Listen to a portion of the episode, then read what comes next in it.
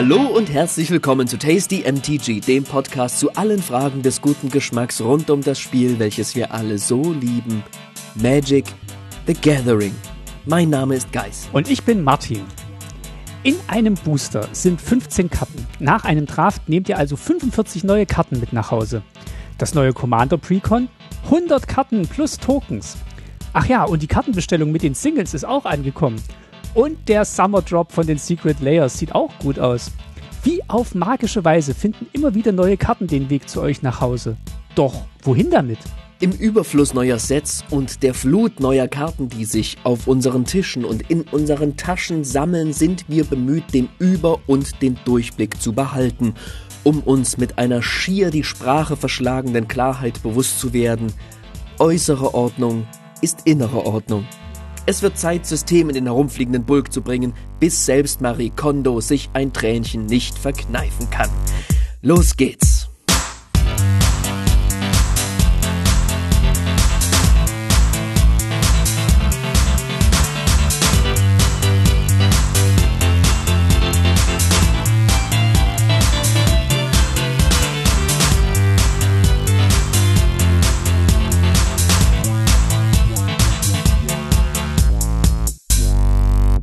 Hallo Guys. Hallo Martin. Heute haben wir uns echt was vorgenommen. Äh, haben wir uns schon was vorgenommen, was ich mir schon seit einem Jahr mal wieder vorgenommen habe. Ja, wir haben eine kleine Sommerpause gemacht, um uns auf dieses große Thema vorzubereiten. Wie war deine Sommerpause bis bislang? Ach, bewegt auf jeden Fall. Äh, turbulent wie das Wetter und aber auch schön ähm, wie mein neues Pauperdeck. Ja, wir sprechen gleich ein bisschen in unserer Vorspeise über den Sommerteil, den wir gemeinsam verbracht haben. Und dann Mhm. geht's äh, im Hauptthema um die, die Ordnung, die wir gerade schon angesprochen haben. Wir bringen Ordnung nicht im Frühjahr, sondern im Sommer in eure Magic-Sammlung. Ja, es wird heute eine utopische Folge, sage ich mal. Denn auch wenn wir viele Ideen haben für die Ordnung, ich, ich, ich arbeite ihr doch dennoch permanent hinterher. Ich habe ja mal tatsächlich nach Marie Kondo meine Wohnung aufgeräumt. Ach, sehr interessant. Ja, sehr radikal. Aber die Magic-Karten sind geblieben. Dazu gleich mehr. Ja, ich wollte wollt gerade sagen, was heißt das für die heutige Folge? Schön. Na gut, dann würde ich sagen, äh, gönnen wir uns eine kleine Vorspeise. ja, was gibt's denn? Mm, Fischbrötchen? Lecker.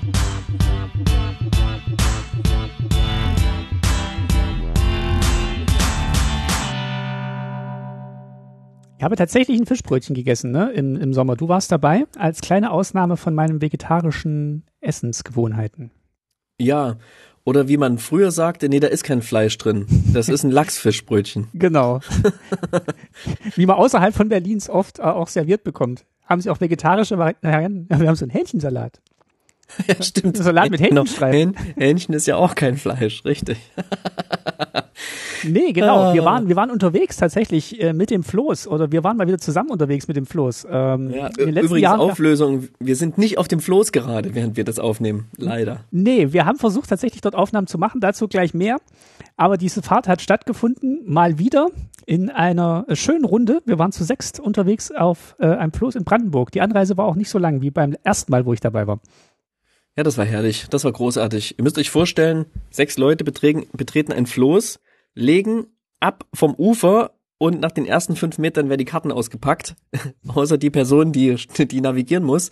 Die hat natürlich Pech in dem Moment. Alle anderen fangen schon mal an zu tappen. Und dann guckt man einfach nur, dass man weg ist von allem, um ungestört zu draften, zu Commandern, zu Paupern. Aber vor allem Draft und Commander. Commander, Commander und Draft wurde gespielt. Und du hast auch ein paar, was, was Schönes mitgebracht, Martin. Ja, ich, äh, ich erinnere an Folge 10. Die Älteren unter euch werden sich daran erinnern. Eine, eine Folge vom, 10? vom 30. Ernsthaft? Ja, vom 30.03.2021 habe ich äh, meinen Uncube vorgestellt, wie diese Kiste in Corona äh, an eine Adresse, an der ich nicht äh, zugegen war, zugestellt werden sollte und der Zoll noch dazwischen kam und äh, lange Rede, kurzer Sinn, dieser Cube Mhm. ähm, wurde dann gebaut während der Corona-Zeit und wurde jetzt äh, keine zwei Jahre später auch gespielt. Also äh, das erste Mal wurde er feierlich eingeweiht auf dem Floß. Am letzten Abend mal, haben wir wer, äh, wer hat gleich nochmal gewonnen? Wer hat gleich nochmal gewonnen? Ach, richtig. Ich habe gewonnen. Ja, vielleicht kannst du uns mal ganz kurz erzählen, welche, welche Karten du gepickt hast, äh, welche Strategie du verfolgt hast, damit ich vielleicht auch nochmal so einen kleinen Tipp bekomme, wie ich diesen Cube noch optimieren kann. Also wenn ihr, ganz kurz nochmal davor, also wenn ihr wissen wollt, was, welche Karten in dem Cube drin sind, hört euch Folge 10 an. Ähm, wir setzen die jetzt voraus. Also macht jetzt Stopp. Und jetzt könnt ihr weiterhören und Geist erzählt, wie er diesen, Ähm, diesen Draft bemeistert hat. Genau, ich habe versucht, ähm, eigentlich habe ich ein ziemlich klassisches Draft-Deck gemacht. Ähm, ich habe ja immer im Kopf, egal was man mir anders erzählt, aber die klassische Brad-Strategie, Bombs, das waren vor allem Karten mit ähm, Mutate. Mhm. Du hattest nämlich sehr viele ähm, Mutate-Kreaturen drin im, im Draft, Das ist mir auch die ich finde ein bisschen overpowered. Ja, bisschen da- overpowered. da also die haben mir das Ding gewonnen. Ähm, Removal. Ich habe es tatsächlich geschafft, einen guten Removal irgendwie rauszuziehen, um immer wieder ein bisschen reagieren zu können. Dann ähm, E, Evasion.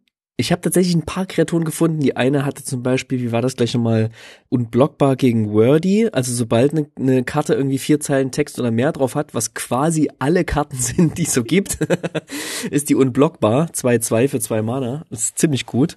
Ähm, und, und so ein paar andere Sachen fliegend hatte ich auch ein bisschen dabei. Damit bin ich ganz gut durchgekommen. Bei den anderen Sachen A und D weiß ich nicht mehr so richtig, was es ist, aber davon Wie hatte immer. ich definitiv auch genug, ja. Der Also ich hatte eine gute Curve. Das eine soll ja so ein bisschen sein, dass man eine gute Curve haben soll. Ich hatte eine sehr gute Curve ähm, äh, mit mit so Überlast bei zwei Mana, was ganz schön war. Ja, und das das hat ziemlich gut geflutscht. Ich hatte keine keine vollkommenen crazy Karten dabei. Das hattet ihr eher so mit ein paar Matches unterm Tisch und so. Genau, also wir posten vielleicht noch mal ein Foto, wo Mali und ich äh, unterm Tisch eine Runde Magic spielen. Ich hatte, ich hatte diese zwei Karten gepickt, die das machen und wollte das unbedingt spielen. Das war eigentlich mein Spielziel bei diesem Draft und das habe ich erreicht. Ja, und ich muss tatsächlich ähm, sagen, es hat sehr viel Spaß gemacht. Also mir zumindest. Ich habe auch festgestellt, dass diese Mutate-Karten, die ich reingenommen habe, wegen ja so Flavor-Kombinationen mit äh, Augment, äh, ich die ein bisschen runternehmen muss, weil die haben dann doch sehr die Drafts dominiert. Das waren oft die stärksten Karten in den Decks und da muss ich nochmal ran. Aber es war schön, diesen Cube mal in Aktion zu sehen und ähm, ja, Live-Feedback davon zu bekommen. Ja, auf jeden Fall. Ich denke mal, sporadisch würde ich die drin lassen, aber ein bisschen reduzieren. Vielleicht hatten wir auch Pech, ne? Ich meine, wir haben zu sechs einen acht Personen Cube gedraftet. fünf. Kann natürlich sein. Wir haben leider nur zu zu fünf fünf sogar nur, ja. genau. Kann natürlich sein, dass wir das Glück oder Pech oder wie auch immer hatten, dass eben besonders viele von den Mutate-Karten in unserem Pool einfach drin waren. Ja, also sie, sie haben schon eine große Dominanz. Ich habe mir die Deckliste dann auch mal angeguckt. Äh, ihr könnt euch die auch nochmal angucken. Die ist verlinkt in den Show Notes. Und da werde ich jetzt die nächsten Wochen auch nochmal ein bisschen dran optimieren. Ansonsten, Also, ja, bitte. ich wollte dich nicht unterbrechen. Ich wollte sagen, ansonsten haben wir auch nochmal einen Draft gemacht vom Herr der Ringe-Set. Der Mhm. äh, haben wir gleich am ersten Abend gemacht. Äh, das war sehr schön. Also ich fand, das waren, da sind sehr schöne Decks dabei rausgekommen. Ich habe ähm, danach festgestellt oder gehört bei Limited Resources, dass Grün gar nicht so stark sein soll. Ich fand aber, wir hatten dann doch sehr gute grüne Decks am Tisch. Und äh, ich finde, der Draft ist äh, sehr gut aufgegangen. Also jeder Du hat das- mal machen können, Mhm. was er Du wollte. hast das gute Food-Token-Deck irgendwie gedraftet. Ja, Und ich bin quasi zwischen grün-weiß-Food und grün-schwarz-Food nicht so richtig reingekommen und habe quasi dreifarbig gedraftet. Und damit waren meine Synergien alle so ein bisschen verwässert. Aber ich hatte, es fällt mir ihr Name nicht ein, aber die Riesenspinne, sechsmal äh, acht, acht. oder genau. Kankra. Kankra, ich weiß jetzt gerade nicht mehr genau, aber sie war ziemlich gut. Und ich hatte den, der alte Weidenmann. Der, Der das ist war sehr gut. ziemlich, ziemlich gute Karte im Draft. Gute Karte. Und das hat, das hat Spaß gemacht, hat mir natürlich auch ein Spiel gewonnen irgendwie, aber unterm Strich, ja, war es eher so ein mittelmäßiger Draft für mich. Ansonsten haben wir die Commander-Decks auch gegeneinander gespielt. Die Genau, Herr der einmal- Ringe Commander-Decks.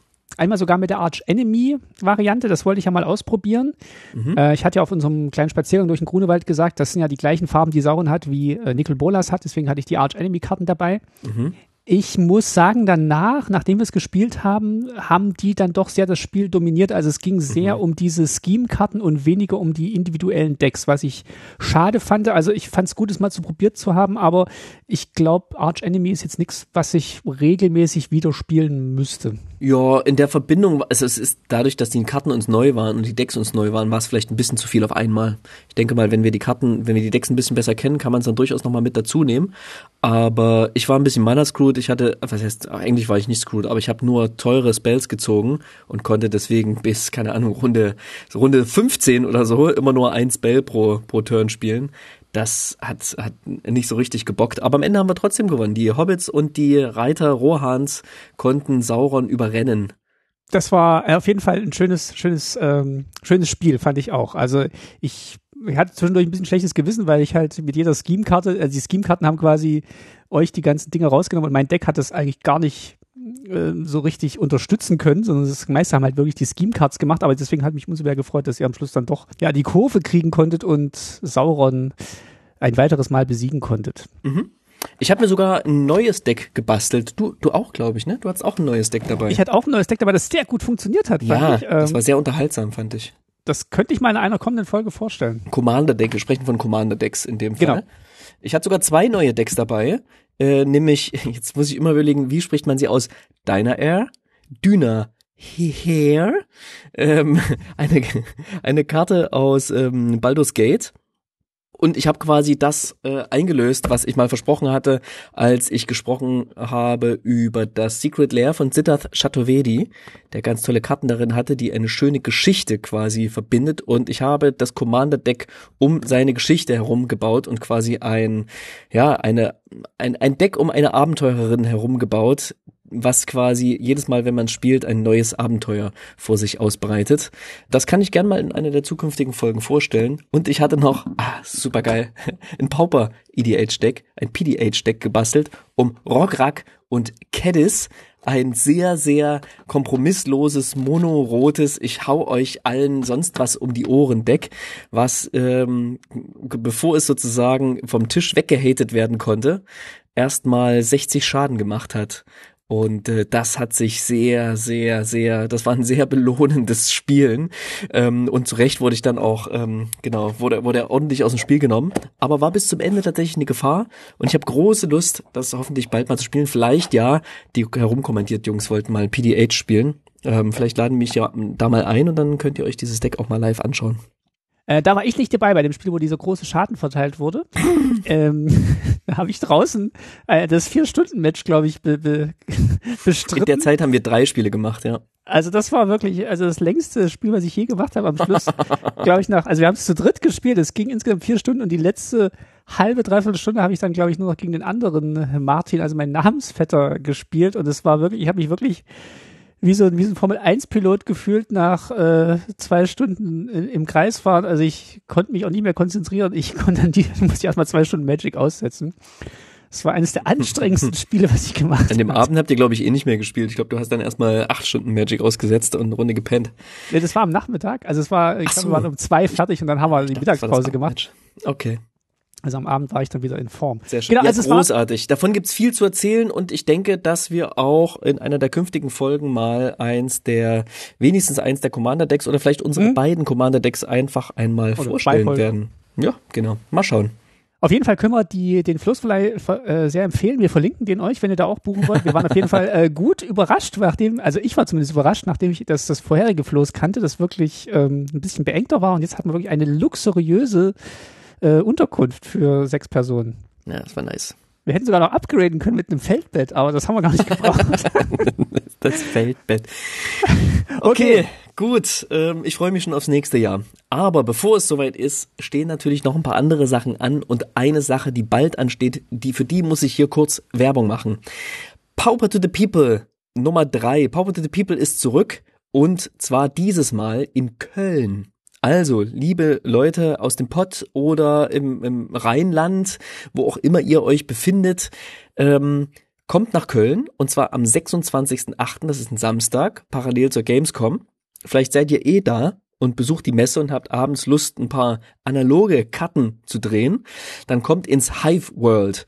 Das ist in Köln und spielt dort eine Runde Pauper. Ein Turnier, welches ähm, äh, ganz, ganz toll unterstützt wird von Ultimate Guard. Die unterstützen uns wieder. Card Market ist diesmal mit dabei. Vielen Dank. Zauberhand ist diesmal wieder mit dabei. Großartig. Und World of Dice ist auch mit dabei. Also wir sind dick unterstützt. Das bedeutet auch wieder Preise für alle Teilnehmenden, äh, Teilnahmebooster und so weiter. Kommt dahin. Es wird ein Gaudi. Es ist ein Casual Pauper Turnier. Und wenn ihr kein Deck habt, egal, kommen genügend Leute mit genügend Decks. Ihr könnt euch da auch was ausleihen. Meldet euch einfach an im Hive World. Alle nötigen äh, äh, Infos dazu verlinken wir euch auch noch. Wir freuen uns tierisch. Jetzt, letztes Wochenende habe ich gehört, war auch ein Pauper to the People Turnier in Leipzig. Ich hatte beim letzten Mal erzählt, dass diesen, dieser Name quasi auch genutzt wird von und schon länger genutzt wird von der Leipziger Crew und die haben auch ein Turnier gemacht und das muss aber auch super gewesen sein, wo im Finale Boros Synth und ähm, Monoblaue Feen gestanden haben. Und ich hoffe einfach tierisch, dass Boros Synth gewonnen hat, weil äh, das blaue Feendeck ist so ein bisschen mein, mein ähm, Angstgegner in, in Pauper. Und es gibt noch ein, also Pauper, Pauper, Pauper, es gibt noch ein Pauper-Turnier und zwar in Berlin. Wenn ihr es nicht nach Köln schafft, dann besucht doch auf jeden Fall am 5. August das 42 Southside Fantasy. Das ist umgezogen in die Rixdorfer Straße 115 ähm, quasi unsere LGS Homebase, Martin und meine. Und die haben einen neuen Laden, mehr Platz und veranstalten dort viele, viele schöne neue Sachen. Unter anderem eben wird, findet dort auch ein Pauper-Turnier statt, Spirit of Pauper. Da schon die zweite Ausgabe davon. Ähm, geht da auf jeden Fall auch hin. Wir verlinken euch das ebenfalls. Organisiert wird das Pauper to the People von Hiveworld und wir ähm, stellen quasi die, die einen Austausch über den Discord-Server zur Verfügung und unterstützen da auch ähm, moralisch und äh, indem wir hier darauf hinweisen. Genau, genau. Das wird quasi veranstaltet vom Hive World und organisiert von vielen tollen Menschen ähm, vom Tasty MTG Discord Server, den wir euch auch verlinken, denn auf diesem Discord geht es rund um Pauper. Egal, ob ihr schon länger spielt oder neu dabei seid, kommt auf den Discord und spielt mit uns eine Runde. Jeden Dienstag die Tasty Piper, Tasty Paper Popper Night. Ihr habt ja auch versucht, mich anzufixen auf dem Boot mit, äh, mit Pauper. Das hat noch nicht so verfangen. Ja, du hast ein Spiel gespielt, Martin. Das reicht halt ja. nicht. ja, aber bei anderen Formaten greift es schneller. Aber ich will jetzt, äh, also ich, ich bin natürlich gewillt, dem weiter eine Chance zu geben. Nur, äh, vielleicht war es auch die See, vielleicht war es auch die See. okay. Die See ist trügerisch. Genau. Ähm, ich fange schon an, nervös mit dem ganzen Bulk, der auf meinem Tisch rumliegt, zu spielen. Äh, jetzt müssen wir hier mal ein bisschen Ordnung reinbringen. Komm, ab in die Hauptspeise. Was gibt's denn? Ähm, zur Hauptspeise äh, gibt's eine schön gefüllte und vor allem wohl organisierte Bento-Box.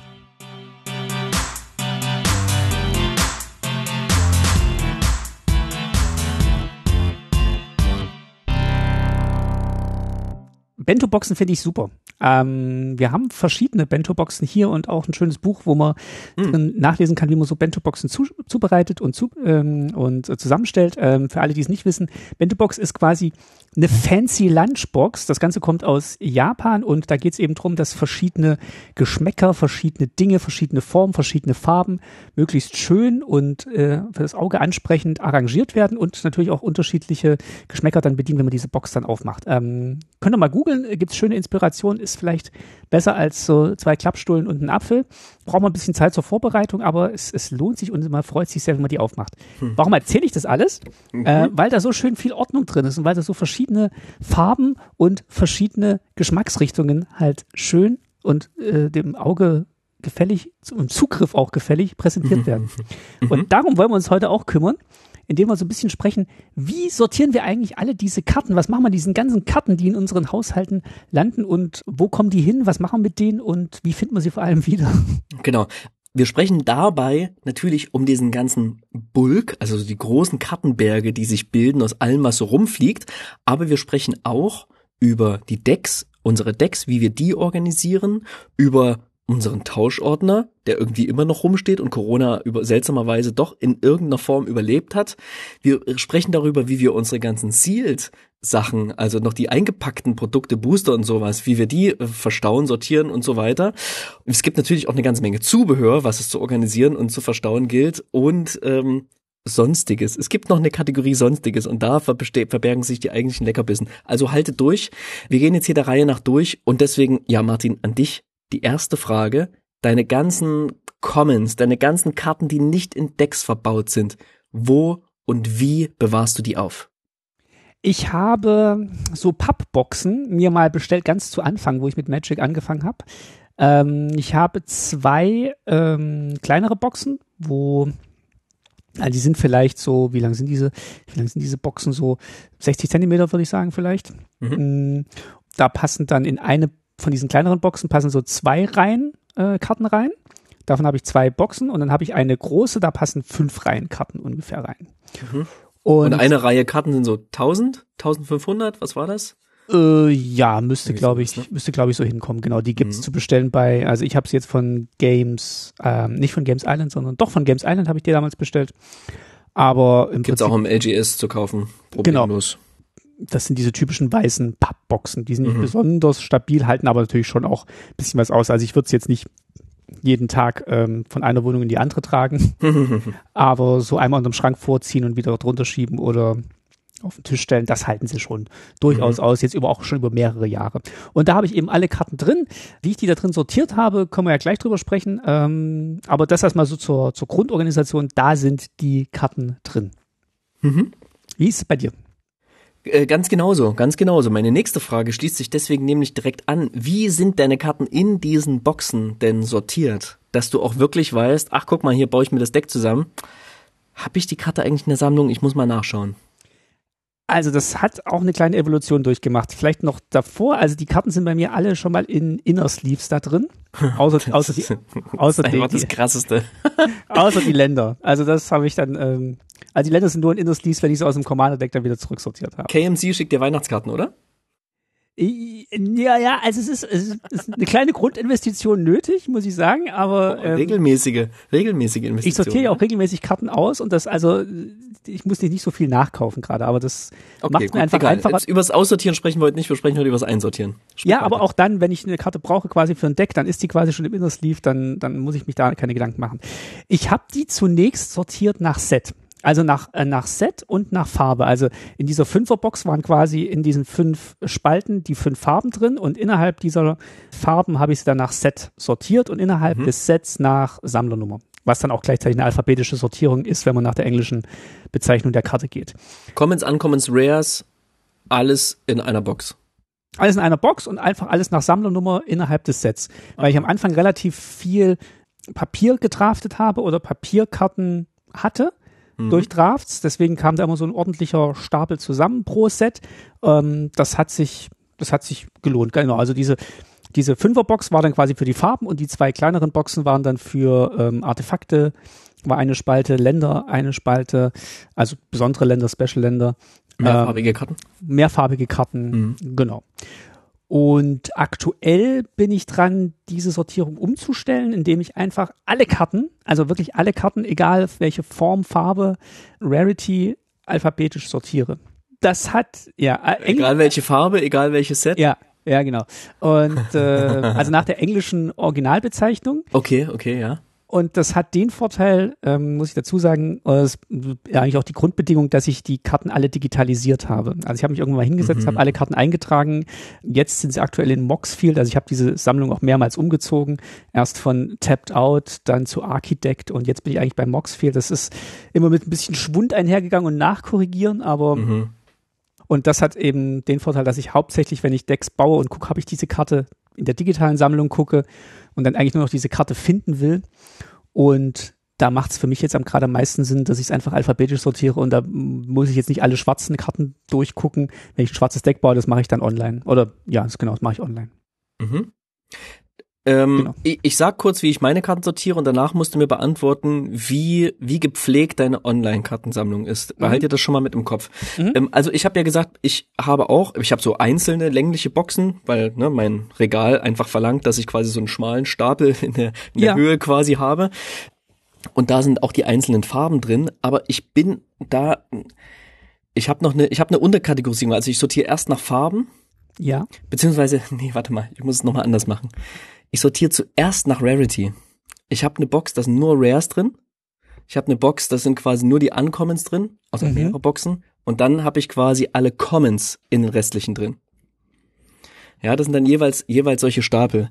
Das hängt ein bisschen damit zusammen, dass die Rares einfach ähm, genau oftmals tatsächlich Karten sind, die manchmal auch ein bisschen mehr von Wert sind oder relevanter für Commander oder sowas, dann finde ich die irgendwie schneller. Und ich habe einen Uncommon Cube. Und deswegen, also wo nur Uncommons drin sind. Und deswegen habe ich die Uncommons quasi extra, um die schneller zu sehen. Und dann habe ich die Commons. Das macht nicht so hundertprozentig Sinn, aber ich habe mich mittlerweile extrem dran gewöhnt, dass es in dieser Ordnung aufgeteilt ist. Hab aber Probleme, wenn Karten ihre Rarity shiften. Wenn plötzlich mhm. Karten in einer neuen Raritätsstufe auftauchen. Ja. Und das ist tatsächlich ein bisschen, bisschen schwierig. Ich habe es aber noch nicht übers Herz gebracht, das ähm, umzubauen. Und innerhalb dieser Farben, also bei Rare, bei den, bei den Rares nicht, aber bei den Commons und Uncommons ist es dann wiederum chronologisch nach Sets sortiert.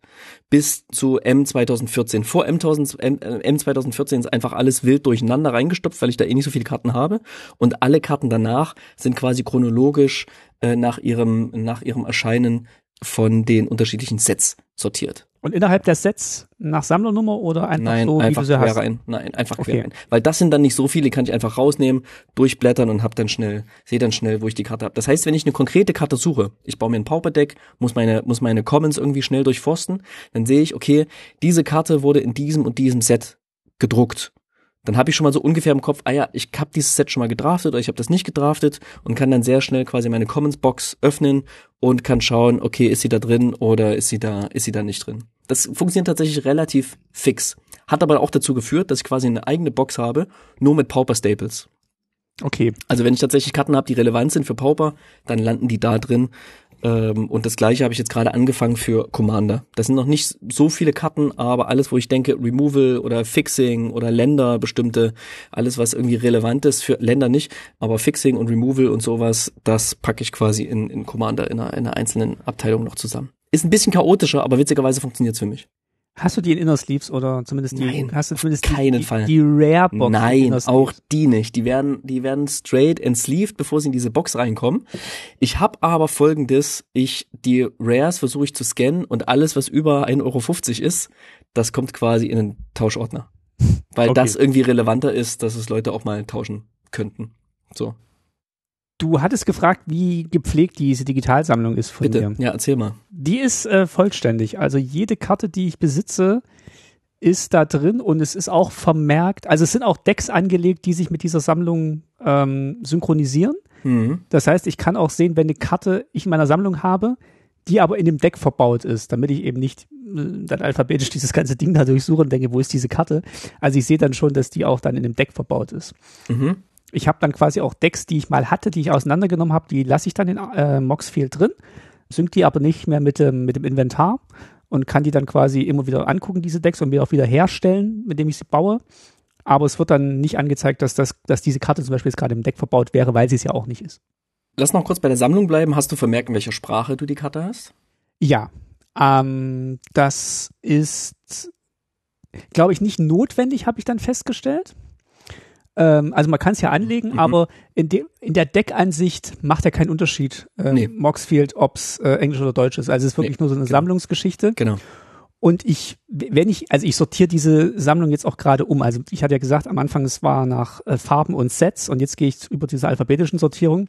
Mhm. Und ich habe davor auch schon reduziert. Also am Anfang dachte ich, okay, ich hätte gern von jeder Karte, die ich äh, besitze, vier Exemplare, weil das ist halt ein Playset. Mhm. Also egal ob Common, Uncommon oder Rare, äh, wenn ich vier davon habe, die fünfte kommt dann weg. Mhm. Mittlerweile bin ich runter auf zwei. Ähm, Weil Commander relevanter ist? Genau, und deswegen, also Commander war auch der hauptsächliche Auslöser, wo ich sage, das macht Sinn, das nicht nach Set zu sortieren, sondern nach Alphabet, weil irgendwie ich Zugriff auf alle Karten habe. Ich muss da nicht nach Standard sortieren und Mhm. gucken, nur die letzten sechs Sets sind relevant gerade für mich, sondern es ist einfach eine alphabetische Sortierung. Genau, deswegen bin ich jetzt runter auf zwei, zwei Karten und ich gucke eigentlich immer, dass ich eine deutsche und eine englische habe oder wenn ich irgendwie noch eine besondere Foil habe, dann ist es vielleicht auch mal, sind es vielleicht auch mal drei Karten oder von meinem Italienurlaub oder von unserem Italienurlaub, wo ich mit äh, meiner, meiner Freundin war, da haben wir ja auch im italienischen Magic Store Karten gespielt, die habe ich dann auch aufgehoben und die sind dann quasi auch als dritte oder vierte Iteration der gleichen Karte in die Sammlung gewandert. Mhm. Okay. Ähm, jetzt, jetzt wird's interessant. Deine ganzen Foils sortierst du einfach so mit allen anderen Ja. Karten ein? Ja. Da machst du keinen Unterschied. Nee, ich habe auch keinen Tauschordner, muss ich gleich dazu sagen. Ah, Also- interessant. Kommen wir gleich noch dazu. Ich will noch kurz so ein paar, so ein paar Corner Cases irgendwie Ja. abfragen. Ja. Ähm, deine Länder, sind die auch Mhm. einfach mit Sammlernummer einfach reinsortiert? Noch nicht, die sind zumindest nach Farben sortiert. Also Mhm. die, die sprichst du jetzt von Basic-Ländern oder von Nee, nee, ähm, nicht Basics, sondern quasi, also erstmal die Special-Länder. Die würde ich jetzt, also soweit bin ich noch nicht in der Umsortierung, aber die würde ich dann auch einfach alphabetisch damit reinsortieren. Okay.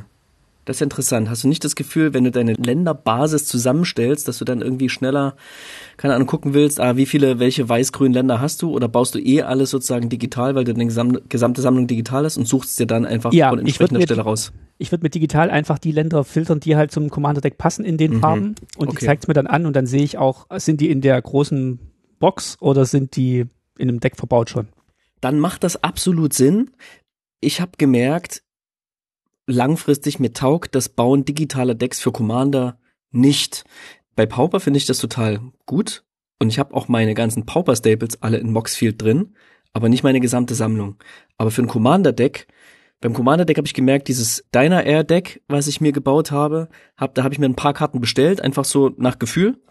Dann kamen die an und dann habe ich einfach meine Karten durchforstet nach Karten, die in das in die Farbidentität passen und in die in die Mechanismen passen und habe einfach durch die Karten durchgewühlt, bin erst meine Rares durchgegangen, habe dort alles Relevante rausgezogen, bin dann meine Uncommons durchgegangen, also auch im, im Power Level quasi Stück für Stück nach unten gegangen, bin meine Länder durchgegangen und so weiter und hatte dann am Ende witzigerweise, zack, bin ich ungefähr auf die 100 Karten gekommen, noch zwei, drei Cuts gemacht und ähm, hatte dann irgendwie ein Deck und habe das gefühlt, war das ein sinnlicherer Deckbau und dem muss ich meine Sammlung irgendwie fügen, habe ich gemerkt. Und dieses digitale Bauen ist, ist mir tatsächlich nicht ja, sinnlich genug. Ich brauche es irgendwie, wenn jetzt die Karten mir durch die Finger gleiten und ich dann sehen kann, ach guck mal, die gibt's ja noch und da, die gibt's ja noch und so weiter. Das macht mir irgendwie, das macht mir irgendwie ganz viel Freude. Deswegen brauche ich die schön. Länder auch auf einem Haufen. Das ist auch schön. Also ich mag das auch so, diese Karten durchzugucken. Ich habe dann nur äh, festgestellt, es ist ein sehr großer Aufwand und das Ergebnis ist dann mm, noch nicht so zufriedenstellend für mich. Also es ist dann zwar schön, in dem Moment diese Karten durchzugucken. Ich hatte danach aber nicht das Gefühl, ich habe jetzt wirklich so das Optimale aus meiner Sammlung rausgeholt. Weil vielleicht noch eine Karte in irgendeinem Deck verbaut ist oder ich vielleicht gar nicht dran gedacht habe, ah Mensch, äh, da gibt es so eine ähnliche Karte, ähm, gab es vielleicht noch in dem Set. Also das, ähm, der, der, der Spaßmoment war dann irgendwie nicht so passend zum Ergebnis, fand ich für mich. Deswegen mache ich das jetzt eher lieber digital, weil ich das Gefühl habe, ich baue mir erstmal so eine optimale Version des Decks, gleich die dann ab mit den Karten, die ich habe. Suche dann vielleicht auch nochmal bei Scryfall nach äquivalenten Karten sehe, dann, ah, die habe ich und so fügt sich das dann eher digital zusammen, bevor ich dann überhaupt an die Kartenbox gehe. Deine Tokens hast du extra? Die Tokens habe ich extra, die sind auch noch nicht erfasst. Okay. Das ist ein großer, großer. Ist auch ein bisschen schwieriger, ja, ja. Ich habe ja tatsächlich, ich sammle ja ein bisschen Tokens, das heißt, ich habe dann tatsächlich einen Ordner, wo ähm, individuelle Token quasi jeweils einmal drin sind. Das heißt, wenn ich irgendwie bei mir zu Hause mal einen Commander-Abend mache, nehme ich natürlich auch den Ordner irgendwie mit hin und egal, wer irgendwie eine Karte spielt, ich habe meistens den Token oder einen, einen Token aus einem anderen Set irgendwie da, kann ihn auf den Tisch legen. Ähm, habe aber das, was alles doppelt ist, auch als Bulk einfach mit in diesen Kisten drin. Ja, also ich habe halt eine, eine Deckbox, da sind halt alle Tokens drin von den Commander-Decks, die ich spiele und den nehme ich immer diese Box mit. Und dann ist da schon der Token drin. Okay. Ich würde Ähm, einmal, Ja, Entschuldigung, äh, du wolltest wahrscheinlich die Frage stellen, ich wollte, vielleicht ist die gleiche Frage. ich habe ähm, keine Frage, ich wollte schon weitergehen zum nächsten, weil wir noch so viel vor uns haben. Aber stell ruhig deine Frage. Genau, ich wollte mal fragen, ähm, du sammelst dann auch, also gibt's auch Karten, die du wegwirfst oder die du nicht, ähm, die du nicht Nee. sammelst, weil ich heb tatsächlich alle Karten auf, die ich einmal in der Hand gehabt habe und dann eine Version hätte ich dann immer doch gerne, auch wenn das irgendwie die nutzloseste Ja. äh, Common aus Kaladesh ist, die irgendwie fünf Energie kostet, aber ich die dann doch Nein, irgendwie ganz nichts schön weg. finde. Das Wegwerfen ist mir zu mühsam. Ich sortiere es lieber einmal ein, dann ist es weg. Und wenn ich irgendwann mal in die Platzgrenzen stoße, glaube ich, werde ich irgendwann mal eher radikal Kahlschlag machen und sagen, komm hier, meine ganzen Commons-Boxen, die nicht Pauper Staples sind, nehmt sie. Ähm, keine Ahnung, Ja. gebe ich es in die Charity, in irgendeine Magic AG oder irgendwie sowas, als einzelne Karten auszusortieren. Das habe ich eine Zeit lang gemacht, so wie du das auch, die fünfte Karte quasi aussortiert und dann irgendwann mal Sachen, wusste ich ja dann auch nicht wohin, weil wer will irgendwie die, die fünfte, fünfte oder achte Negate irgendwie haben. ähm, genau, es lag dann genauso rum und dann habe ich es einfach wieder einsortiert. Ein Vorteil noch von dieser alphabetischen Sortierung, ich kann natürlich ganz einfach hinten eine Box ansetzen und dann meinetwegen Y bis Z da rein sortieren, dann ist wieder vorne Platz für W bis, äh, von V bis W. Also, weil, wenn ich es nach Farben sortiere, dann kommst du irgendwann an den Punkt, wo du dann halt nicht mehr die, die letzte schwarze Karte in diese Box kriegst und musst eine neue Box machen. Ja. Und ähm, das wächst quasi, äh, also skaliert besser alphabetisch für mich. Genau, das vielleicht noch. Gut, aber dann lass uns doch mal, lass uns doch mal sprechen über unsere Decks. Mhm. Deine gebauten, fertigen, nicht auseinandergerissenen, vollständigen, wunderschön gestalteten, Matching Basics, äh, äh, beautiful gesleeveden Decks. Wo hast du die? Wie verstaust du die? Die habe ich in äh, Boulders von Ultimate Guard. Mhm. Mm, die, sind, die finde ich eigentlich die so die beste Aufbewahrungsmöglichkeit für meine Decks, weil ich die dann auch schön individuell mitnehmen kann, wenn ich äh, spiele oder aus dem Schrank nehmen kann. Das heißt, ich habe da aktuell sechs, also ich habe tatsächlich nur sechs oder sieben Decks, die gerade aktuell gebaut da drin stehen.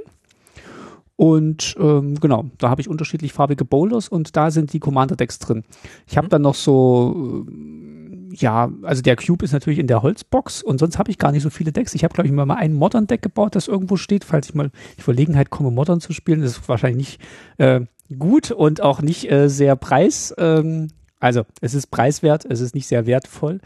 Und ähm, das, das steht da irgendwo rum. Dann äh, äh, ja, aber so viele Decks habe ich da gar nicht drin stehen. Du hast wahrscheinlich mehr durch Pauper noch. Und Draft-Decks löse ich halt relativ schnell wieder auf, nachdem gedraftet wird und so ja. die Karten weg. Also eigentlich sind es hauptsächlich die Commander-Decks, die da im Schrank stehen. Ein Draft-Deck habe ich noch eins, was mir in Erinnerung geblieben ist, und das habe ich noch zusammengebaut in meiner alten, alten Papp-Sammelbox damals, als alles noch in so eine kleine Schuhkarton große Karte, äh, äh, Kiste reingepasst ge, gepasst hat. Ansonsten habe ich meine Decks äh, immer gesammelt in Ultimate Guard Flip and Trace. Flip and Tray, das sind solche Plastikboxen, die mhm. auch nicht wirklich für den Transport geeignet sind, aber sehr, sehr schön zum Stapeln. Da passen drei Commander-Decks rein, oder sechs 60-Karten-Decks inklusive Sideboard. Und davon habe ich eine ganze Menge mittlerweile. Ich weiß gar nicht genau wie viel, aber ich habe mir ein schönes Magic-Regal gebastelt. Ich habe nämlich einen alten goldenen Bilderrahmen irgendwann mal preiswert abstauben können und habe quasi hinter denen ein Holzregal gebastelt, wo quasi perfekt wo ich diese Flip and Trays reinstellen kann, mit kleinen Schildchen davor, wo die einzelnen Decks beschriftet sind auch richtig stylisch wäre es, jedes Deck in einen einzelnen Boulder zu packen und die dann darin schön daran anzuordnen. Aber es ist mir einfach zu viel Kohle, jetzt alle Decks, für, für alle Decks quasi neue, neue ähm, Verpackungen zu holen, nur weil es schick aussieht. Deswegen bleiben die in den Flip and Trace. Und ähm, da ist ein bisschen Platz noch, das heißt, das Ding kann wachsen und sieht irgendwie schick aus. Und da habe ich, also ich habe irgendwie sieben Pauper Decks gerade und keine Ahnung, 15, 17 Commander-Decks, irgendwie sowas. Und die stehen da alle schön drin. Und noch so ein paar, ja, schöne Boxen oder die, die Mini-Magic-Karten, ähm, äh, die mal rausgekommen sind, die stehen da auch mit. Oder in der Box noch meine, meine Draftländer und sowas, dass ich die schnell greifen kann. So ein Zeug ist da drin. Alles schön präsentiert, schön ordentlich. Gucke ich auch mal, dass es einigermaßen staubfrei ist. Ja, das wird, das wird gepflegt, da gucke ich auch ganz gerne hin. Ich versuche tatsächlich den Platz, den Magic in der Wohnung einnimmt, äh, zu reduzieren. Ähm, jetzt über die über die Jahre hinweg ähm, versuche ich das tatsächlich immer immer mehr zu reduzieren und dann wirklich die die Sammlung eigentlich so als zentrales Element zu haben, wo ich dann gegebenenfalls auch Commander Decks wieder herstellen kann. Mhm indem ich die halt digital aufbewahre und dann aber wieder aus rekonstruieren kann und wirklich nur sehr wenige, also so eine Handvoll, also wie gesagt sechs, sieben Commander Decks, die ich gerade wirklich aktiv spiele, in physischer Form da zu haben. Mhm. Weil ich auch festgestellt habe, man kann sich sehr schnell einbauen mit Magic-Karten und ähm, neue, neue, Deck, neue Deckbox kaufen und das, das sind ja dann auch immer voll. Aber Vorsicht, Martin, es ist nur ein Kartenhaus. Eben, genau, genau. wahrscheinlich äh, bei den Bauzinsen wahrscheinlich auch preiswerter als viele ähm, reale Häuser, die gerade geplant sind. Ich glaube, bei der Dichte von Magic-Karten relativ stabil auch. Ja. Genau, also von daher versuche ich den Platz, den äh, Magic im Schrank einnimmt, zu reduzieren. Ja, wertsteigernd auf jeden Fall. In manchen Fällen. Ja, ja, das stimmt. Ja, schön. Nee, den, den fertigen Decks, den versuche ich schon einen besonderen Platz beikommen zu lassen. Die sind auch so auf Augenhöhe, dass man die auch schön sieht, wenn man, wenn man so mal in das Zimmer, wo sich die befinden, hineinkommt und so. Und das, äh, genau, soll dann auch ein bisschen was hermachen und soll mich auch erfreuen. Und es ist auch eine Ehre für so Magic-Karten da drin zu landen. Also die ringen auch die ganze Zeit darum, endlich mal in diesem, in diesem wunderschönen Regal zu landen. Solange sie dich nicht ansprechen, wenn du ins Zimmer kommst, oder du Ach, meinst, doch. oder du meinst, sie, die sprechen dich an. Ja, ja, doch, doch. Das passiert schon. Die Commander und ich, wir unterhalten uns dann, aber das ist meistens ein sehr versöhnliches Gespräch. Außer Bremas, der ist mittlerweile sauer, weil ich ihn schon so lange nicht mehr gespielt habe. Gut, also wenn ich mal nicht hier im Podcast machen kann, dann kannst du ja mit deinem Commander-Text hier eine Aufnahme machen. Definitiv, ja. Früher oder später wird es der Fall sein. Die mache ich öfter mal, wenn du nicht da bist, die Aufnahmen. Hm, Wir nehmen die dann aber auch nicht auf, genau. Okay. Du hattest gerade schon angesprochen, äh, Tauschordner. Und ich hatte die Frage dazu geschrieben, Ja. braucht man den? Hast du noch irgendein Sammelalbum, irgendeinen Ordner, wo sich Karten drin befinden? Gar nicht? Nee. Ich, ich hatte mal so ein kleines ähm, Album, da waren die Tokens drin, das war mir dann Mhm. aber auch zu, das, das, das sind dann die, die Seiten gerissen und ich wollte es dann nicht nachkaufen. Mhm. Und ähm, ich komme nicht so oft in die Verlegenheit, Karten tauschen zu müssen Ja, oder zu wollen. true.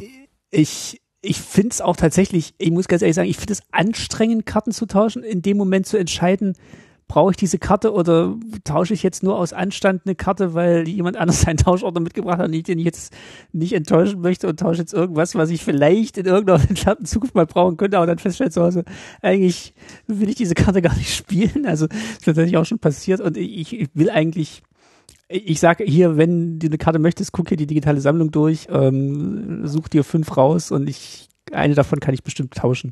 Mhm. Und das finde ich, finde ich irgendwie sympathischer, als mich jetzt dann mit zum Tauschordner auch festzulegen. Also mir geht's eher darum, dass ich so, so, so einen sozialen Druck verspüre, wenn mir jemand seinen Tauschordner gibt, da jetzt was zu finden und dann was Äquivalentes rauszusuchen. Und ich, ich mag so diesen, diesen Tausch, diesen Tauschaspekt von Magic mag ich, mag ich nicht so. Mhm. Ich, ich muss dir tatsächlich, tatsächlich zustimmen in dem Sinne, dass ich auch ewig nicht mehr diesen Tauschordner benutzt habe. Aber ich habe ihn trotzdem. Das ist irgendwie so eine Einrichtung, von der ich nicht loslassen kann. Die hat sowas, ein Sammelkartenspiel, hat einen Tauschordner. Es ist bescheuert, aber irgendwie, ne? Und es hat wieder sowas Sinnlicheres. Da will meistens niemand was draus haben, weil ich die krassen Brecher tatsächlich nicht besitze, die alle Ja. immer brauchen, weil alle ihre Commander-Decks schon bis ins Getno irgendwie hinein ausgemaxt haben und so weiter. Und ich mir denk, denk mir so, na, wenn ich einen Fettstand habe, dann ist das natürlich in irgendeinem Deck drin und nicht mehr im Tauschordner. So, Ja, was eben, willst du ja. von mir? Ähm, so, und deswegen befindet sich da eher wertvollerer Bulk drin, wo man mal, wo ich selber eher durchblätter, wenn ich dann ein neues Commander-Deck baue und denk so, oh, guck mal, die Karte könnte ich jetzt mit mir selber tauschen. Hm, was will ich denn dafür haben? Oh, ich könnte dir hier diese andere Rare geben. Ja, die nehme ich mir. So, und dann sind wir schon wieder bei ich für Selbstgespräche, aber das ist, das ist es mir wert. Das ist irgendwie ganz cool. Aber ich habe nicht nur diesen Tauschordner, ich habe tatsächlich noch zwei andere Ordner, den einen habe ich schon erwähnt mit meinen Token, aber ich habe noch einen kleinen Ordner, ein ganz kleines Heft, das war mein allererster, äh, meine, meine allererster Tauschordner sozusagen. Und da habe ich persönlich wertvolle Karten drin. Also Karten, die eine besondere Geschichte für mich beinhalten, die ein besonderer Pick in einem Draft waren, aber sonst nichts wert sind zum Beispiel. Da sind Karten drin, die ersten Karten, die meine Töchter irgendwie zermalmt haben in ihr, zwischen ihren Zähnen, so, die sind da drin. Oder meine kleine Sammlung von Savage Punches, also Mann sch schlägt Bär, Bär schlägt Dinosaurier, Dinosaurier schlägt Mann. All diese Karten sind da zum Beispiel auch drin versammelt. Und ähm, genau, da gucke ich immer ganz gern rein und freue mich extrem. Da ist auch eine uralte Proxy aus den 90ern von einem Kumpel von mir, von, von äh, Black Lotus ist da drin. Die hatte für mich einen genauso großen Wert, weil das ist ein Black Lotus aus den 90ern, sozusagen. Ja, solche, solche Gag-Karten habe ich tatsächlich wenige. Ähm, mein, mein größter Schatz ist wahrscheinlich die von Lin-Manuel Miranda unterschriebene Alexander Clemelton-Karte, die ist im Cube drin. Mhm. Ähm, also die besonderen Karten sind bei mir tatsächlich auch alle verbaut und wie gesagt, die Karten zum Beispiel aus dem Italienurlaub, die sind dann halt auch wegsortiert. Also ich, ich habe Mhm. die jetzt nicht an einer Stelle gesammelt. Ist eine schöne Idee, muss ich zugeben, dass man irgendwie so die Karten, mit denen man was verbindet oder die Pre-Release-Foils vielleicht dann auch nochmal irgendwie gesammelt aufbewahrt und sagt, ah, Richtig, die sind da auch mit drin. ja, das finde ich tatsächlich eine schöne, schöne Geschichte. Ich finde es aber auch ganz schön, bei, über diese Karten zu stolpern, wenn ich ein Deck baue und ähm, zu sehen, ach guck mal hier, da stimmt, da habe ich ja noch eine italienische Karte. Also das ist dann wieder der Aspekt, wo wenn ich dann an die Box gehe und die Karte Mhm. raussuche und dabei vielleicht auch über die Karte stolpere und denke, ach Mensch, äh, klar, da, da, die hast du ja da bekommen und die ist bei dem Event oder die habe ich auf dem Floß getauscht oder so. Ähm, Tausch, du hast ja gar keinen Tausch, wie willst du da was tauschen? ja, eben. Ich habe ich hab eine Karte habe ich tatsächlich mit ähm, mit äh, Axel getauscht, äh, direkt nach dem Draft. Das finde ich immer noch am einfachsten. Da ist auch ungefähr der der Wert gleich. Da, da muss ich nicht so viele Karten überblicken. Das das finde ich noch okay. Also direkt nach dem Draft tauschen ist okay. Aber jetzt die- so eine gesamte Sammlung beurteilen, da ist auch irgendwie nach nach so einem nach so einem Spielabend der Mental Load einfach zu hoch, irgendwie noch so einen Tauschordner wertschätzen zu können. Okay. Okay, okay, okay, gut. ja, gut, also gut. ich habe ich habe keinen Tauschordner und ich verstehe auch. Du hast einen digitalen Tauschordner. Ich habe einen digitalen, äh, ich habe ja genau. Ja. So, dann haben wir hier stehen a Sealed Product. Wie, wie bewahren wir denn Sealed Product auf? Was haben wir denn überhaupt an Sealed Product hier rumzustehen? Ich habe ich hab einfach Boosterboxen, Booster, die sich angesammelt haben während Corona, die ich nicht trafen ja. konnte. Das ist, das ist tatsächlich einiges so. Und die habe ich in so einer, so einer Kiste, zum Teil noch in den originalen Boxen drin quasi. Und die ist mittlerweile tatsächlich auch voll. Da sind noch ein paar Jumpstart Booster drin und ein paar mhm. Ikoria Booster. Und äh, was hatte ich noch? Strixhaven, ein paar Booster noch und Commander äh, Legends, so ein, so ein Gedöns. Ich habe noch Modern Horizons 2 Booster. Also ein Zeug und natürlich irgendwie die Booster, die ich mal für den großen Chaos Draft, auf den ich quasi seit Jahren hinsammle, die sind da auch mit drin. Ich hatte tatsächlich ja von jedem Set, da, seitdem ich Magic spiele, ein Booster. Hatte ich mir mal vorgenommen zu sammeln. Dann mhm. ähm, in Zeiten von Fernbeziehungen damals sind mir irgendwie die ersten sechs abhanden gekommen, weil ich die irgendwie nachgekauft hatte, dann äh, Flugzeug irgendwie verloren, keine Ahnung. Oh je. Und dann habe ich es auch nicht weitergeführt. Also es ist auch sehr befreiend, irgendwie mal was zu verlieren, weil dann fühlt man sich auch diesem Druck entwachsen, ähm, jetzt diese Sammlung fortführen zu müssen. Und seitdem habe ich das nicht mehr gemacht. Also es endet dann auch irgendwann bei äh, Adventures in the Forgotten mm. Realms. Ich habe tatsächlich auch noch sehr viele Boosterboxen hier in, in der Kiste. Mhm. Einfach aus dieser irrationalen Angst damals, dass man sich irgendwie zum Magic-Spielen verabreden könnte und hat nichts zum Draften diese Sorge hat uns Wizards ja genommen, sehr gründlich, weil es eigentlich, also es gibt jetzt mehr Sets, die man nicht gedraftet hat, weil schon wieder Neues rauskam, oh als jetzt. Und ich denke, dann, dann packt man irgendwann mal an einem Abend, wo man nichts, wo, wo, wo, wo einmal nichts zu draften hat, packt man so genüsslich noch so eine Modern Horizons 2 Box mhm. aus, aber es ist einfach also, so viel Angebot, dass das kommt fast gar nicht vor und ich versuche die jetzt eigentlich auch ähm, entweder zu verkaufen oder tatsächlich mal zu draften. Ja, lass die mal tatsächlich draften, das finde ich gut. Ähm, ich habe die alle, also ich habe quasi, ich habe ja noch andere Brettspiele und so und auch kleine Brettspiele, die fliegen ja gern so schnell rum. Und ich habe mir von ähm, Ikea, gibt's aber auch von anderen Einrichtungshäusern, so eine Art Stoffboxen, so wie quadratische Würfel, die auf einer Seite ja. einfach offen sind, geholt und habe mir quasi ein Regal gebaut, was quasi genau diese Tiefe hat und wo sechs nebeneinander ins Regal passen und habe dann dort in drei oder vier von diesen Boxen meine kleinen Brettspiele, Kartenspiele und sonstiges drin. Äh, in einer sind quasi so, erzähle ich nachher noch die ganzen Reste von Magic, die so rumfliegen, so Sleeves und sowas, ne, Gedöns. Und ähm, in einer sind eben diese Boosterboxen drin. Dadurch fliegen die nicht rum, dadurch sind die gesammelt und wenn ich äh, Booster rippen möchte, dann nehme ich mir die runter, öffne die und dann kann ich sie wieder wegpacken und ähm, ich muss nicht drüber stolpern. Und die sind dann nach vorne offen, die Boxen, oder hast du die, sind die von oben nach oben? Offen? Nach oben. Okay, das heißt, es liegen Sachen auf Sachen? Ja, es liegen Sachen auf Sachen.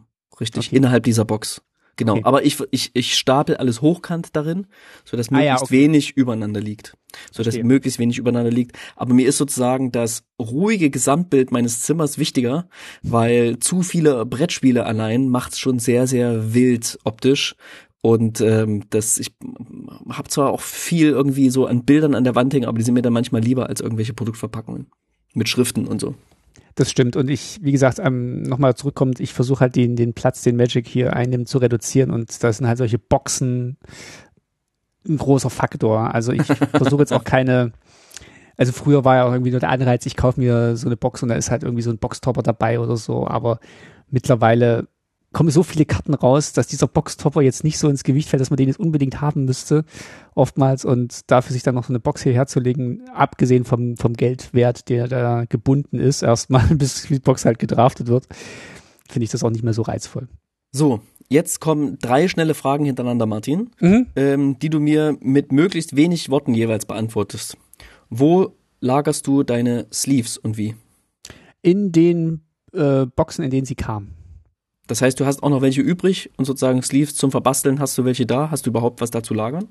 Genau, also ich habe ja dann irgendwann mal umgestellt auf Dragon Shields, das heißt, ich habe dann alte Sleeves aufgehoben, falls ich dann doch mal irgendwie in die Verlegenheit komme, irgendwie noch mal eine andere Farbe irgendwie für den Commander rauszusuchen, habe ich irgendwie noch so alte Sleeves oder hunderter Sets von Sleeves in, in Boxen, die ich aber aktuell nicht brauche, aber die, die lagern dann quasi in diesen Pappboxen, in denen sie kamen in eine Kiste reingeschmissen oder hast du die schön einzeln im Regal stehen? Ähm, ich habe von der Unsanctioned äh, Box habe ich die, den Deckel genommen, den umgedreht und ähm, den dann ins Regal gestellt. Das ist auch ein ah, ja. Tipp von Marie Kondo. Also stabile Pappboxen nehmen. Also Apple-Produkte sind immer in solchen guten Boxen verpackt. Da kann man den Deckel abnehmen und oder auch diese diese Unsanctioned Box war sehr gut und dann kann man da drin andere Dinge aufbewahren.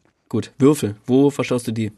Ich habe eine so so eine kleine Bastbox mal irgendwann gehabt für so für so Brettspielzubehör und da landen dann quasi auch die Würfel drin, die jetzt von Magic übrig geblieben sind. Das ist einfach äh, quasi ja. so, ein, so, ein, so, ein, so ein Teller, so ein Würfelbuffet quasi, von dem an dem ja, du dich kleine, bedienen kannst. Kleine quadratische Box mit Deckel.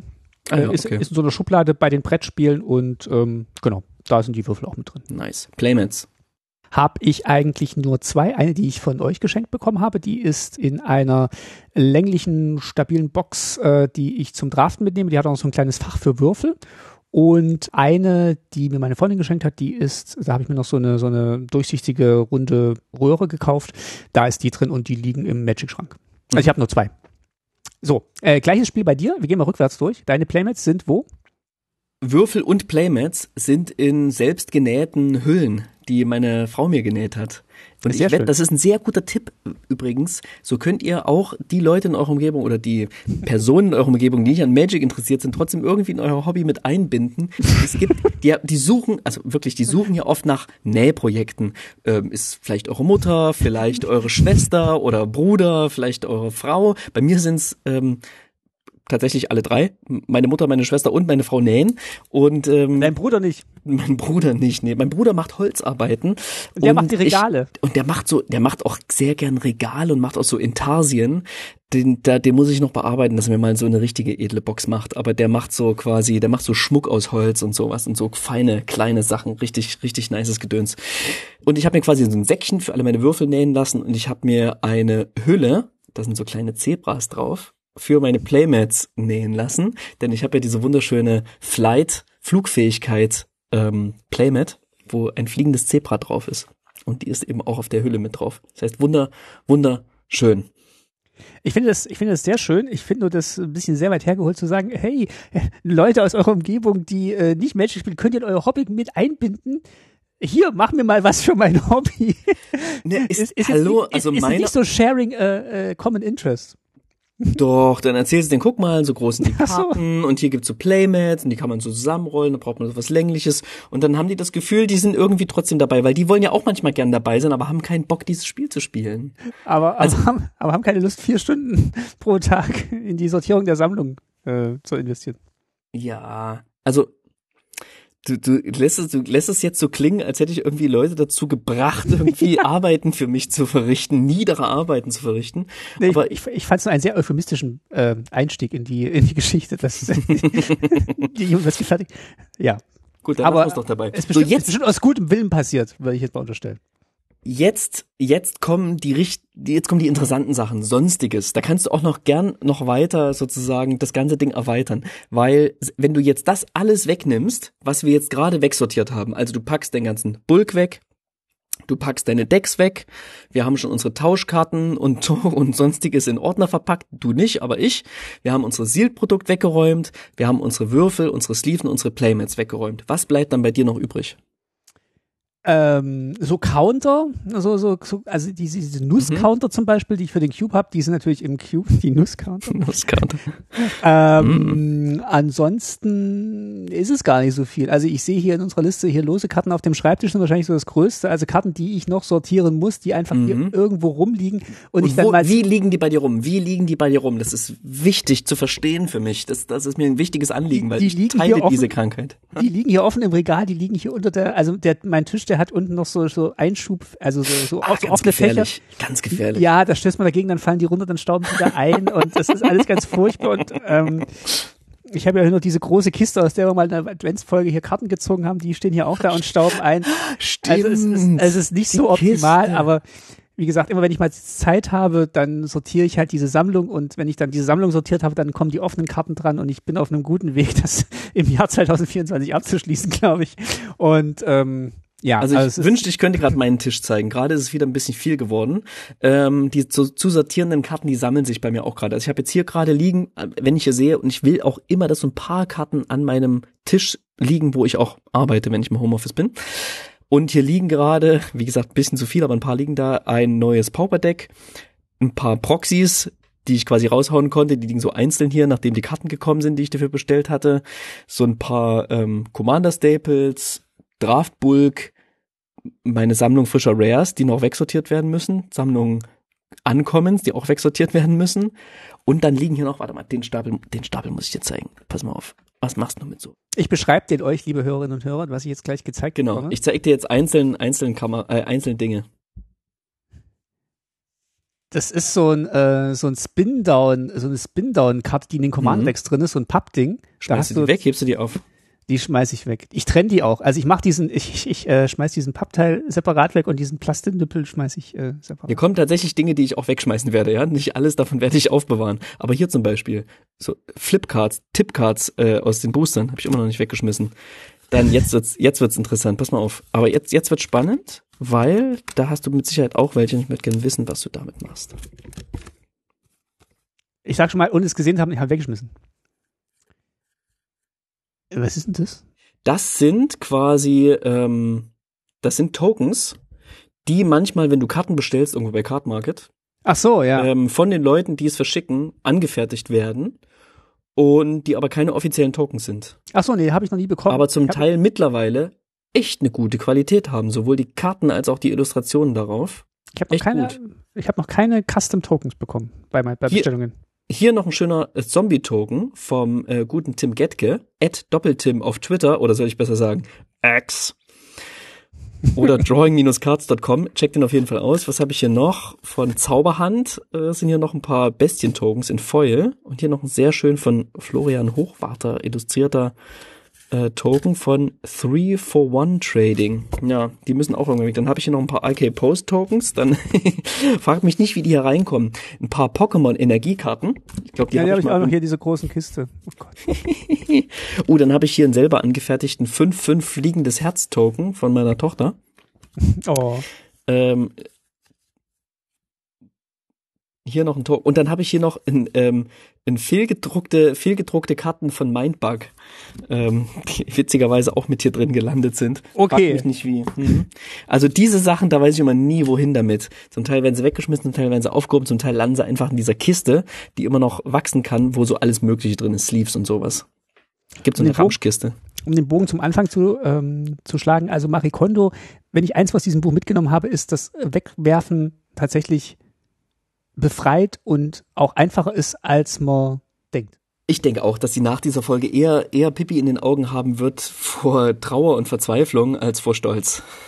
Ich habe ja wirklich meine gesamte Büchersammlung zum Großteil wirklich gespendet und an so ein Freiluftantiquariat gegeben und es Mhm. hat sich erstmal komisch angefühlt, wirklich so Bücher, mit denen man ja auch so eine Geschichte verbindet und wann man die Mhm. gekauft hat, man guckt dann drauf und denkt, ah, das habe ich nach dem Abi mir gekauft und so. Aber letztendlich vermisst man sie dann doch weniger, als man gedacht hat. Mhm. Und äh, der Platz ist eigentlich, ähm, dass es dann auch wieder so ein bisschen was, was Ruhe gibt, wenn man so sich in der Wohnung umguckt. Es macht halt auch Platz für neue Dinge. Ich habe noch eine Special-Kategorie und zwar, das sind Karten in Bilderrahmen. Das ist ja, sieht man ja jetzt auch immer wieder. Es gab so einen Kickstarter, wo man Mhm. Karten rahmen kann. Und ich habe eine custom angefertigte Karte von unserem lieben Alex aus der Playgroup, ein anderer Alex, von dem, also als der, von dem wir sonst immer sprechen. Und der hat mir irgendwann mal sozusagen einen äh, Token gemacht mit meinen beiden Töchtern drauf. Oh. In, in Übergröße. Und das hängt bei mir an der Wand. Wovon, von der Elu habe ich mir mal ein Puzzle machen lassen. ist wirklich großartig. Und ich habe noch ähm, so einen Oversized Black Lotus, mit dem man natürlich nicht viel anfangen kann, aber den man auch irgendwie nicht wegsperren will. Und den habe ich in einem Bilderrahmen. Der steht auch in der in meiner Nähe. Ich finde diese Deckboxen ganz gut, die vorne so ein Sichtfenster haben für den Command. Mhm. Das, das finde ich, das finde ich eine schöne Idee. Habe ich gut, aber auch ist nicht. gut an den Flip and Trace. Die sind halt komplett transparent. Da kannst du halt reingucken und vorn dran steht der Commander.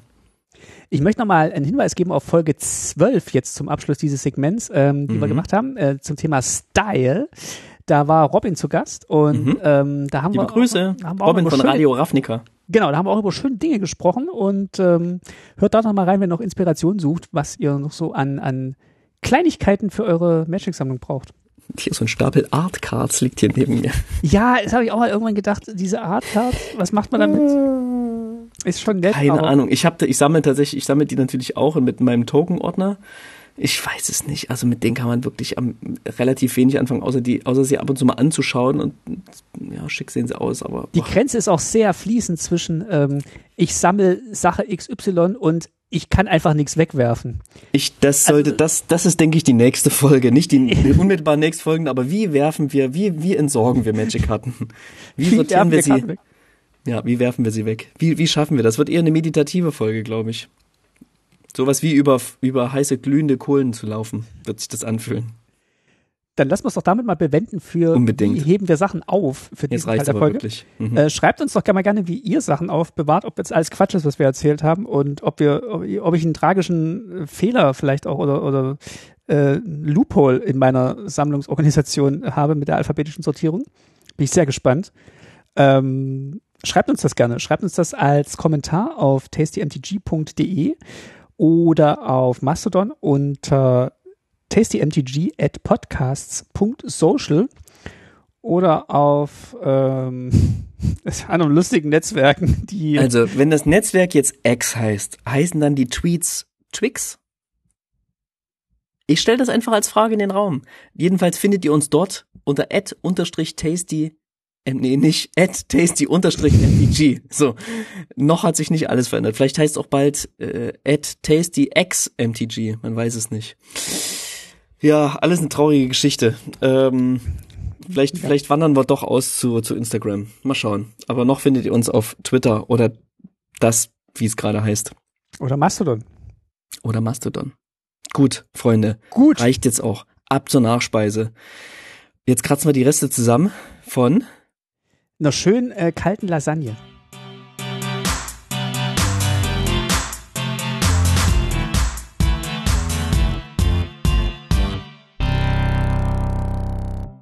So, und da müssen wir jetzt heute mal ein bisschen unsere äh, lang verschwitzten ja, Hausaufgaben nicht, aber zumindest ein kleines Versprechen nochmal nachholen. Denn vor einigen äh, Folgen, als wir quasi Fragen gestellt bekommen haben, hat uns auch der, der at commandfest.frankfurt.lasagna geschrieben, genauer Der gesagt Name ist Programm. Johnny, aka Jonas. So, und Jonas ist ein Typ mit einer Mission.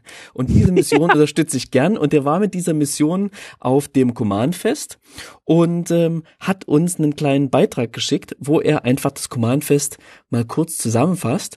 Das hören wir rein und dann sprechen wir kurz darüber, warum es zum Nachspeise Lasagne gibt. Ja, und dann zu mir selbst. Ich bin äh, auf dem Command-Fest bisschen aufgefallen. Ich habe äh, keinen Bock mehr gehabt auf diese ganzen drei Color Commander Precons, dann mit EDA-Track, teuren Staples vollballern und äh, am Ende spielt jeder denselben Einheitsbrei.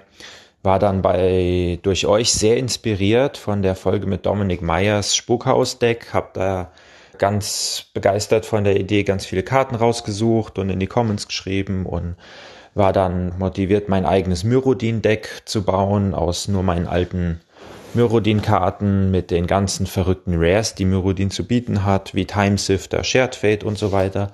Und habe da ein bisschen gegoogelt und drauf gestoßen, dass halt dieses super casual Commander spielen, wo man sich jetzt nicht ganz so doll an die Regeln hält, Deckbauregeln hält, äh, dass das äh, Lasagne-Tier in Amerika genannt wird und habe das dann hier ein bisschen nach Leuten gesucht und kam immer wieder die Frage, was ist denn Lasagne und so weiter.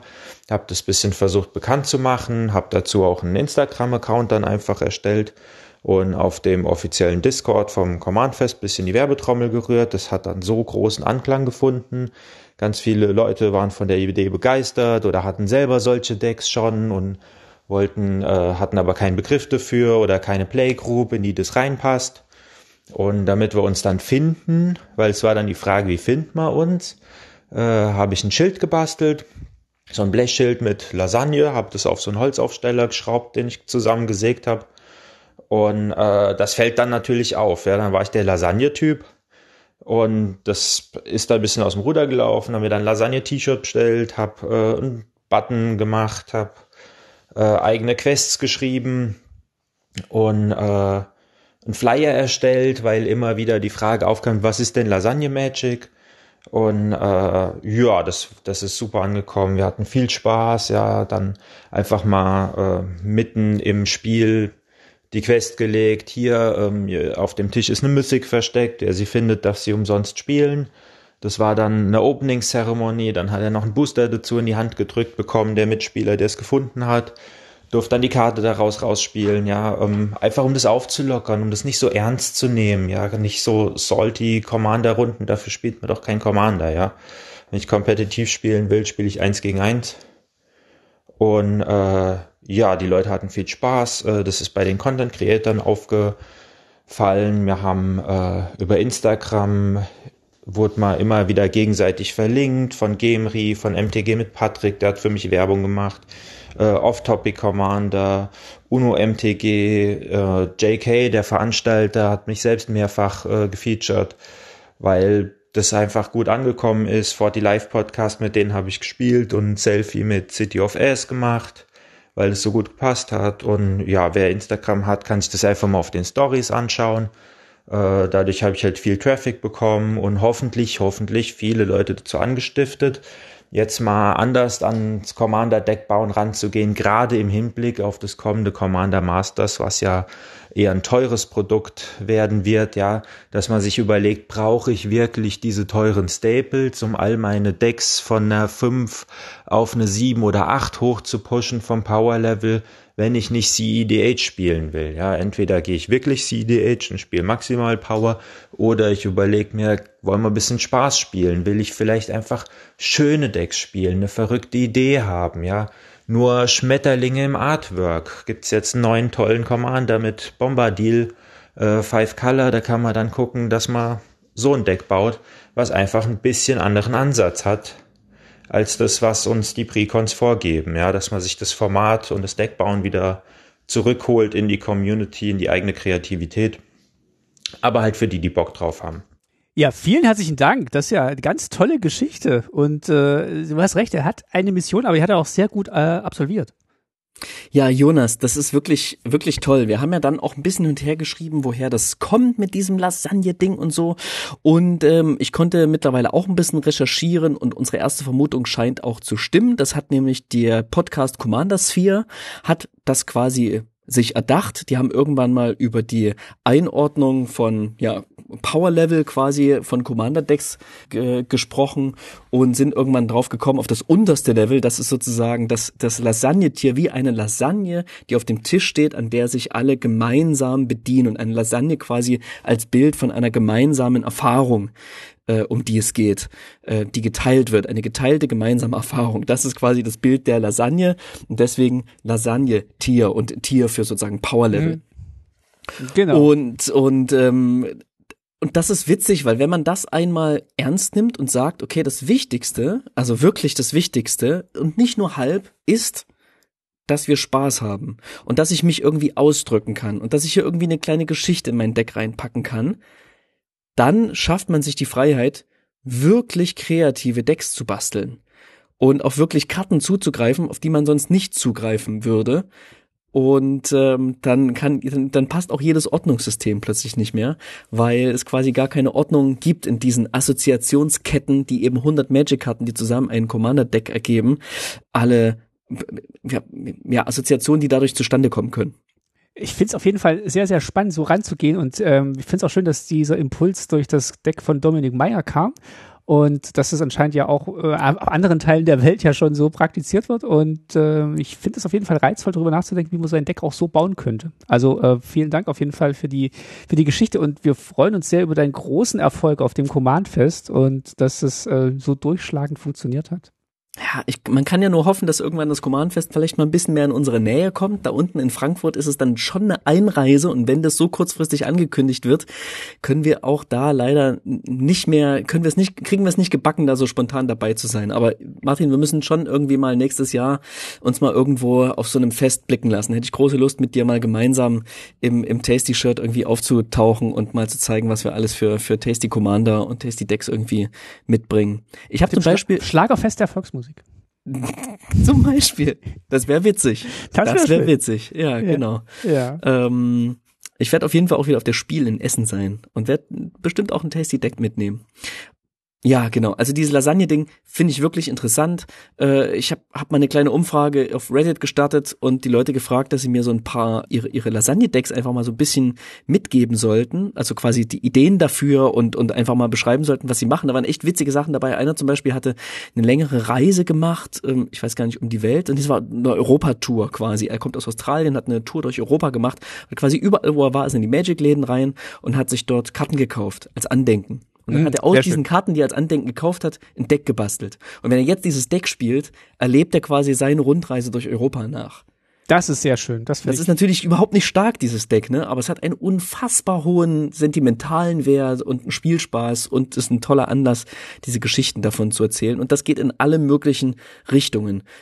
Wie diese, wie diese Decks gebaut sind, was diese Decks können. Und da, genau, gibt's natürlich auch Leute, die irgendwie, keine Ahnung, das Street Fighter Deck irgendwie nachbasteln oder gebastelt haben, bevor es dieses Secret Lair dazu gab. Und so weiter. Also, ja, es ist wirklich toll und ähm, hat mich sehr dazu ermutigt, auch selber mehr so meine Decks zu basteln, weil das ist auch das, was ich aus Magic-Spielen herausbekommen möchte. Schön, finde ich, äh, finde ich eine schöne Idee. Also gerade dieses Reisedeck gefällt mir sehr, sehr gut. Ähm, wir verlinken auf jeden Fall diese Umfrage. Da gibt es bestimmt noch ganz tolle andere Inspirationen. Und ähm, ja, ansonsten äh, hoffen wir, euch hat diese Folge gefallen und ihr habt jetzt ganz viel Lust, eure Sammlung zu sortieren an kalten Regenabenden im Sommer. Eines der besten Dinge kommt natürlich zum Schluss. Ein großes Dankeschön an unsere UnterstützerInnen auf Steady. Das sind in dieser Woche, in diesem Monat, Genau, Dominik, Simon, Dennis, Axel, Sönke, Lutz und Daniel. Vielen, vielen Dank, dass ihr uns unterstützt. Für alle Steady-Unterstützerinnen gibt's ja immer noch den Booster-Spaß, wo wir einen Booster aufmachen. Und ich dachte, für diese Folge hole ich einfach mal ähm, 15 Karten, die alphabetisch sortiert sind aus meiner Sammlung und wir gehen die durch. Ich dachte gerade, vielleicht öffnen wir dieses Mal ähm, wieder echte Karten und ich rip was und freue mich darüber, wie toll sich Karten in der Hand anfühlen. das Können können wir uns gleich noch drüber streiten. Können wir uns Das gleich noch drüber streiten. Genau, hört rein in ähm, unsere Steady-Folge, wenn ihr uns da unterstützt. Dann wisst ihr, was wir im Booster-Spaß aufmachen. Äh, wir hören uns wieder mit einer neuen Folge schon bald, sagen wir jetzt einfach mal. Und wir könnten ja vielleicht mal unsere Decks vorstellen vom Floß, damit das noch so ein bisschen in Erinnerung ist, was wir da eigentlich mit vorgehabt haben und wie gut es geklappt hat. Ja, das können wir machen. Bevor dann im September schon das neue Set rauskommt. Eldraine. Da kamen jetzt die ersten Artworks, wurden gespoilt. Bestimmt. Großartig. Ähm, über Commander Masters werden wir, glaube ich, nicht sprechen. Äh, Reprints, alles ein bisschen teuer. Vielleicht im nächsten Mal bei der Vorspeise. Aber uff, es ist ein Set, was mir gerade eher Kopfschmerzen bereitet, als dass es eine Spiellust entfacht. Ja, ähm, müsste ich vielleicht auch nochmal mich intensiver mit beschäftigen, aber das war jetzt einfach im Sommer auch nicht so mein Thema. Ich habe noch viel zu viel Spaß mit Herr der Ringe. Und ähm, Das Ding, das wird ein Evergreen. Dieses Herr der Ringe Set, sag ich dir. Das wird ein Evergreen. das macht bleiben. Laune. Eine ganze Weile, ja. Macht's gut, spielt was Schönes äh, und nicht nur Karten sortieren, sondern auch Karten spielen, würde ich sagen. Auch mal wieder rausholen. Genau. Macht's gut, bis bald. Tschüss! Ciao.